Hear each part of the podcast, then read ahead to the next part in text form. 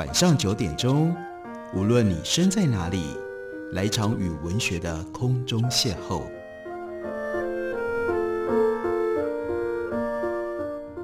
杨照谈书，邀您一同遨游文学世界，认识古今中外的经典之作。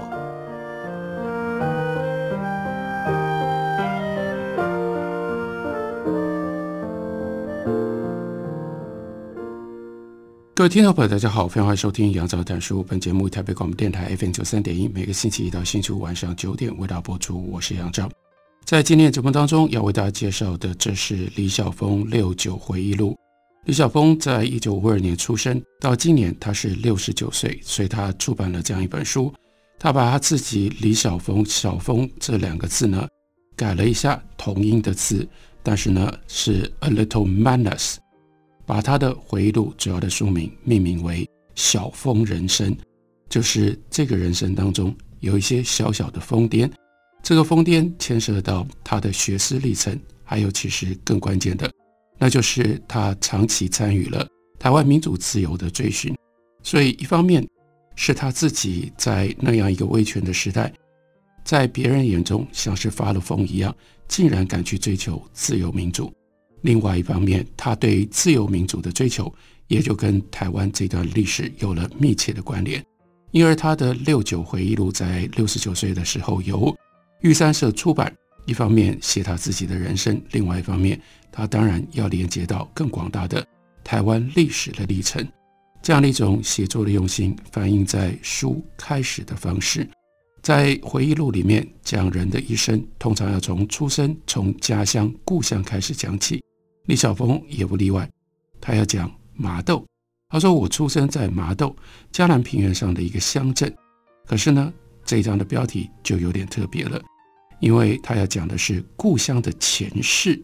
麻豆有后人所不知道的身世，包括他自己在麻豆出生，在麻豆长大，原来他也都不知道麻豆的这些故事。他先讲小时候的一个特别的经验，那是在学校里会听到。”太阳下山这种表达的方式，他说：“我一直很纳闷，太阳下山是什么意思？这个问题很怪。大家曾经纳闷怀疑过太阳下山吗？”李晓峰为什么会展开他这六十九年的学思历程？恐怕也就是来自于从小就有这种特别疑惑的感觉和态度。他说：“我生长在江南平原的麻豆镇，放眼一片平坦。”镇上出去呢是绿田平畴，小时候没有看过山，山是图画当中的景象。李晓峰他的这个“峰”字呢是三字边，但是呢山对他来说却是遥远的梦境，而不是幼年生活当中的实景。所以对于太阳下山的形容，幼年的心灵无法理解。长大了之后才知道，原来台湾是一个多山的岛国，三千公尺以上的高山就有两百六十八座。以前台湾被日本人称之为叫高山国，可是呢，他幼年的时候，他不会知道，他活在嘉南平原上，他不知道嘉南平原在台湾这个岛上其实是一个例外，因此他对于山充满着想象跟憧憬。第一次被大人带到高雄去看住在鼓山下的三姑姑，非常的兴奋，因为三姑姑家里后面就是鼓山。那是他第一次和山靠得那么近，表哥表弟还特别带他直接爬到了山腰上，那是他小时候非常兴奋的记忆。他说，住在台湾西部的人占台湾人口的多数，他们应该和我小时候一样都没有看过太阳下山的经验。住在台湾东部的人才有可能看到太阳下山。学校里这种不能因地制宜的统编教材，这是他一生当中。他一直不断的要反抗的，那就是教材跟生活是对应不上的。他说：“有没有让许多住在嘉南平原西部海边的小朋友跟我一样，小时候疑问太阳为何是下山呢？除了太阳为何下山是幼年心里面的一个疑问之外，对于海的概念也很模糊。虽然台湾是岛，他住在麻豆，麻豆距山有一段距离。”而且呢，也看不到海。麻豆并不临海，隔着家里、北门、将军、七股，这些叫做盐分地带，然后呢，穿过了盐分地带才能够到达海滨，所以山跟海都不是他幼年生活当中的景观。不过他说，我万万没有想到，在我出生之前的两三百年，麻豆其实是靠海的，是当时岛风内海的一个港口，这就是他的故乡的前世被遗忘掉了的一个地理的变化。其实时间并没有真的那么久。两三百年前的嘉南平原没有今天这么样的宽广。当时嘉南平原南部滨海一带有沙洲围绕的潟湖内海，南边叫做合江内海，北边是岛峰内海。合江内海比较多人知道，那就是鹿耳门、北县尾、一鲲鯓，也就是今天的台南安平，一直到七鲲鯓，这是一连串沙洲跟陆地，这中间包含着这片海域。今天赤坎楼前面，在三百年前是一片台江内海，如今这已经陆化成为台南市区的一部分。至于北边的岛峰内海，沿着内海的东岸，也就是陆地的西岸，一共有四个岔港，由北而南，分别是盐水、铁线桥、毛港尾，还有麻豆港。他所出生长大的这个地方，麻豆港是岛风内海最南的一个岔港，在荷兰的时代就已经出口鹿皮、米、糖等农产品。到了十八世纪中叶以后，岛风内海逐渐遭到河川泥沙淤积而陆地化了。今天从麻豆到海岸线已经拉出了大概有二三十公里的距离了。这就是两三百年淤积出来的陆地，这真的是沧海桑田。麻豆今天还有叫做水堀头的地方，那就是两百多年前。麻豆古港的码头，麻豆北边西寮遗址曾经出土过过港贝种，有很多的螺啦、哈啦、牡蛎啦、鱼母贝，这些贝壳那么多，也就知道过港早年是在西湖海边的。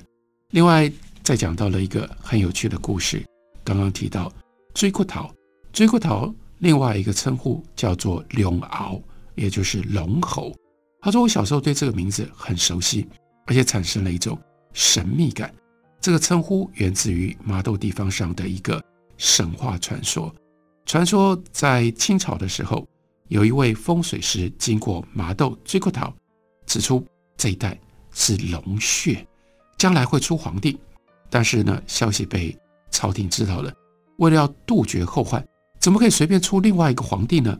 所以呢，就要求把这个风水破坏，用三十六个制糖用的石车。大石巨木加在一起丢到水里面，就把这个龙喉穴给塞住了。一直到第二次世界大战之后，一九五零年代，有当机 K 党指出王爷无福千岁，他说他要回到麻豆来住，要大家呢去把这个龙喉穴清一清。结果就在这里挖出了石车跟杉木。他说这个神话当年小时候在麻豆，李晓峰就听过。尤其是到了二零零零年，陈水扁选总统，这个神话又被传了出来。因为陈水扁就出生在六鳌龙口附近的西庄，这是属于关田乡。民主时代还会流传这种封建时代的神话，让李晓峰感慨：台湾呢，真的渔民还不少。关于龙猴是真的挖出的石车，李晓峰印象深刻。小时候，地方上民众迷信，水堀头的龙吼能够涌出的这个泉水有灵验，可以治病，可以养生。所以祖母曾经几次带兄弟姐妹们，大家一起去龙吼取龙猴水回来喝。那个时候，在这里看到了很多的石车，那叫做九轮啊，十轮，那是以前父亲的糖部，也就是传统制糖的工作坊，他们所使用过的。石车，两个石车的齿轮相摇转动，然后呢，你把甘蔗插进去，就可以榨出甘蔗汁来。等到日本领台了之后，传统的糖部被现代化的制糖会社给取代了，因此在龙河的附近有种爷糖厂兴起了。日治时代明治制糖会社的总办公室就设在这里。那传统糖部的石车用不了了嘛，所以才被废弃在水堀头这一带，逐渐。没入到所谓的龙口，所以李晓峰经过了这样的考证，因为他是学历史的，所以在他考证了之后，他要澄清，这跟什么满清朝廷破坏风水不相干。这一后来出土的石车，相对应的是台湾产业史、台湾糖业史、台湾文化史的珍贵历史遗物。他回想起小时候曾经爬到石车上面蹦蹦跳跳，那根本是在破坏历史遗物，真是罪过啊！另外，在麻豆出生，住了十六年才离开。虽然住了十六年，但是小时候成长过程当中，李晓峰从来不知道。麻豆为什么叫做麻刀？当时国民党的教育，这是他要着重批判他一生对抗奋斗的对象，那就是这种去中国化的教育，让台湾人不会知道自己乡土，得到乡土的知识。他是到了高中，进了台南二中，班上有同学知道他来自于麻豆，就问他说：“哎，你们麻豆是不是生产一种豆？”叫做麻豆，叫做麻豆呢？因为有豆嘛。一问，他觉得茫然无言以对，因为从来没有想到麻豆是不是生产一种豆，叫做麻豆。回家之后问遍了家人跟亲戚长辈，没有任何人知道麻豆这个名字怎么来的，只知道确定没有麻豆这种植物。这就是他后来自己追寻他的本土知识，读了台湾史之后。他还知道了，也帮我们解谜。麻豆这个名字是什么来的呢？这是早年平埔族希腊雅人麻豆社所在的地方。麻豆是来自于希腊雅族，它的发音是 mata 或者是 mata，原来意思指的是眼睛，引申成为中心点枢纽的意思。地名沿用到今天，旧文献有不同的写法，因而让人家误会是一种植物。麻豆不是豆，是西拉雅平埔族他们的语言的音译。另外，再延伸出去，非常有意思的，那就是今天台湾高山族系统有很多的族，包括阿美、布农、塞夏、邵族、卑南、达悟等等，乃至于远到菲律宾、印尼、马来西亚、关岛、大溪地、复活岛这些原住的民族，也就是南岛语系的民族。他们叫眼睛，几乎都还是叫做 mata，只是声调彼此有一些差异。此外，卢凯族、排湾族，还有夏威夷帛琉的原住民族，也有非常近似的发音。于是，我们透过麻豆这个地名的来源 mata 这个声音，眼睛的意思，我们就更进一步可以有这样的一种特殊的眼光，看穿了南岛民族，看到了台湾跟南岛语族之间的。密切关系。李晓峰用这种方式描写他的故乡，开始了他的六九回忆录。我们休息一会儿，回来继续聊。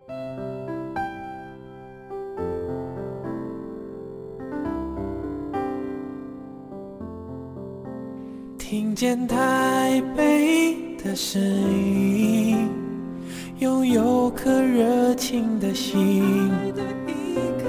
有爱与梦想的电台，台北广播 FM 九三点一。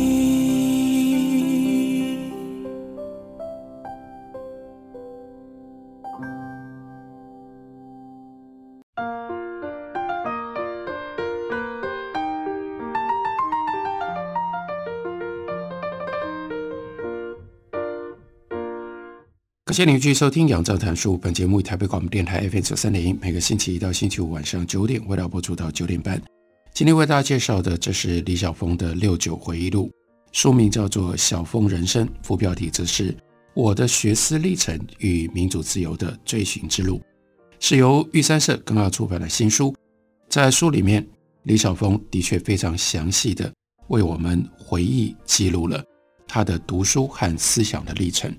他特别提到了高中的时候上国文课，那个时候呢，因为复兴中华文化运动的关系，增加了所谓的中国文化基本教材，透过从《论语》《孟子》当中编选出来的内容来推广孔孟儒家的学说，进而要让高中生建立对于中国传统文化的认同。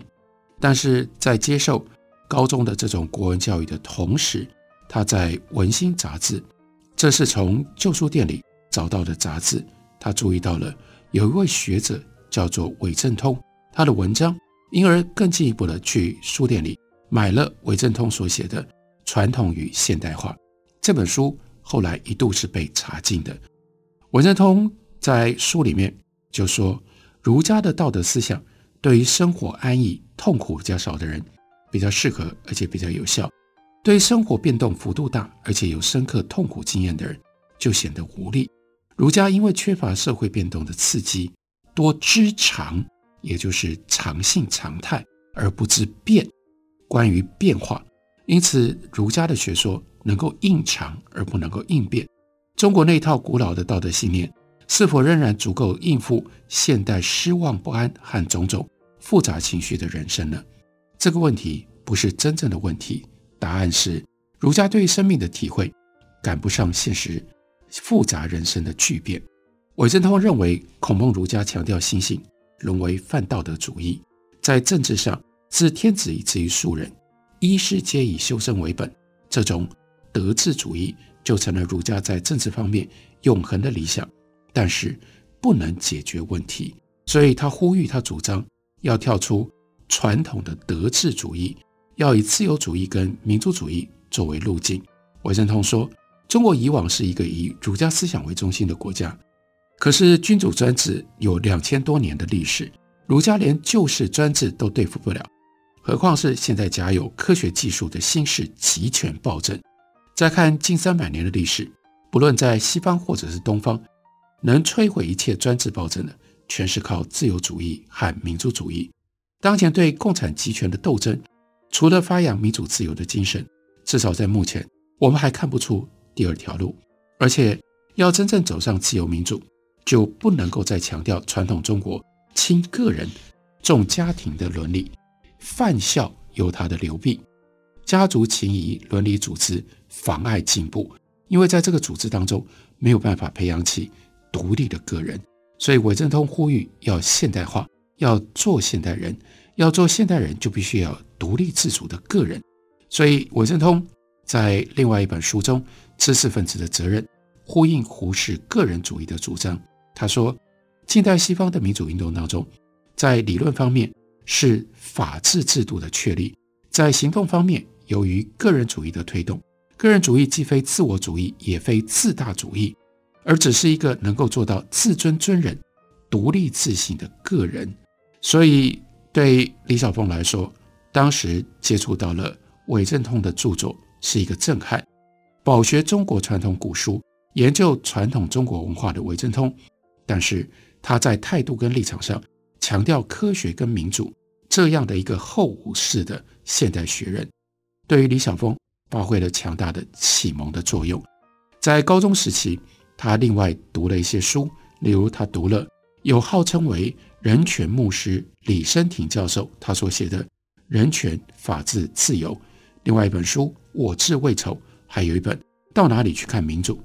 另外一位特别的作者，那是陆小昭，他号称叫做“恶法的克星”，他的著作是《民判集》《恶法录及其他人与法》。为什么叫做恶法的克星？也就是不能够抱持着恶法义法的这种相怨的态度。不是所有被定定下来的法律都是人们应该接受、应该遵守的。法律的背后还有更重要、更强大的法哲学跟法的原理，我们也必须要关注。另外，对于自由主义诠释相当周延的张伯权教授，他的著作是《自由与人权：无法出让的权利》。甚至他读了香港作家徐须他的个人的觉醒与民主自由，还有陈启天的民主宪政论等等。他说这些书它有什么样的特殊地方？很多都被国民党统治当局给查禁，但是想尽办法从旧书摊里找到了爱不释手，在那里得到了启发。而他的蜕变跟他的觉醒，并不是在一朝一夕之间。所转变的是经过了一段抗拒、挣扎、彷徨、煎熬的痛苦时期。从高一到高二，李晓峰说，大概在这一年多的时间，是我人生当中最痛苦的一段时光，因为我的思想、许多的价值观都被颠覆掉了。到底是从小以来教科书教的对呢，还是我眼前阅读到的这些学者作家他们讲的对呢？我因而彷徨疑惑、挣扎痛苦。接着他想起了凯恩斯的一个说法：要改变一个人的思想，比拔牙还要痛。拔牙还可以打麻醉针，改变思想绝对不能打麻醉针。麻醉麻木了，就不可能改变思想。所以只能够用今日之我去战胜昨日之我。经历了这段痛苦的挣扎，差不多到高二的下学期，才逐渐的脱胎换骨，而有了柳暗花明的感觉。但是脱胎换骨之后，因而也就带来了另外一个连带的作用。从阅读课外书籍得到了新知识，得到了乐趣，相对更加觉得当时的教育僵化刻板。所以李小峰在高二下学期不知天高地厚，写了一篇批判教育的文章，标题叫做《写在离谱的弦歌声中》，投稿给学校的校刊《南二中青年》。主编很喜欢，但是呢，怕审稿的教官不会通过，所以就刻意。没有把这篇文章送审，直接发牌。等到校刊出刊之后，训导处发现了这篇没有经过审查的文章，立刻广播全校各班班长，把已经发出的校刊全部收回。训导处收回了校刊，命令工友把那篇文章，那篇文章呢，一共四页，把文章撕掉，然后再发回给各班。同学们接到了重新发回来的南二中青年，当然就会发现。有四页不见，被撕掉了。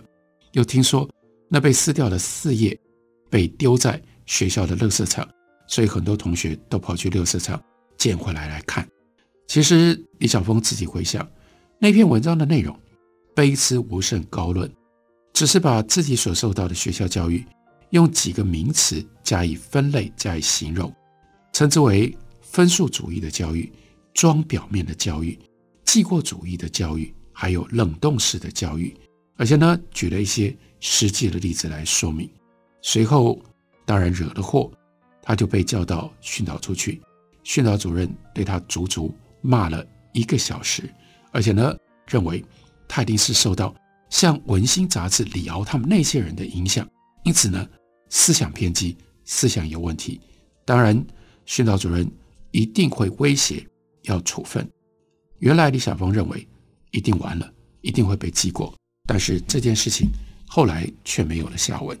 也许也就是因为这次没有被记过，所以等到他高中毕业，进入到了大学，他关于这方面的文字还也就越写越多，而且呢，他的观点也就越来越强烈。到了念大学的时候，他念的是党校政大。一九七二年当中，他对于当时。国民党中央日报上连续六天刊出孤影的一个小市民的心声，感觉到非常的不以为然，就写了一篇大约五千字的文章，要反驳一个小市民心声当中反民主、反人权的言论。这篇文章叫做《从当前教育问题谈学生运动之必要》，而且呢，这次他不是投稿给校刊了，他投稿给大学杂志。主要的论点是指出，今天教育的三个症结严重的问题：民主教育没有办法建立，充满了形式主义，还有呢，关于 sentimental education，年轻人的感情教育被忽略了。而他提议就是，我们就开放学生运动了，因为开放学生运动就有助于民主教育，而且有助于打破形式主义，而且还可以让年轻人在这个过程当中得到。情感的教育，他现在今天回顾，当时只是大一学生，可是大一的时候，李晓峰已经有这种胆识，同时有这种文笔，能够写这样的文章。可他现在嘲笑自己当年的论述很幼稚，那就是当时的教育正就是因为有那三大症结，因而禁止学生运动，禁止学生运动是这三大教育症结的现象。他却自己倒果为因，竟然呼吁要开放学生运动来改善教育症结，这当然不可能有任何的作用。不过，这对他是一个很重要的鼓励。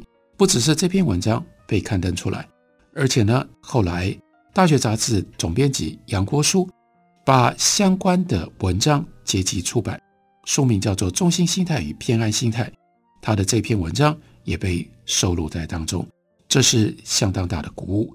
鼓舞使得他之后继续向大学杂志投稿，但一直投稿，一直发表，就惹来了越来越大的问题，以至于他就逐步走向被记过、被退学的命运。被记过、被退学的经过，也写在他的《小峰人生》上册当中。这是上册其中一部分主要的内容。不过，李小峰六十九年的人生。真的非常的丰富，不只是他个人经历了很多的事情，而且要把它放在这六十九年当中，台湾经历了这么大的集体变化的环境跟情境当中。因而，小峰人生一共写了三册，今天为大家介绍的内容，主要来自于这套书的第一册上册。我们会在随后的节目当中继续为大家介绍这套书的中册。和下册，今天的节目为大家服务到这边，感谢您的收听，下个礼拜一同一时间我们再会。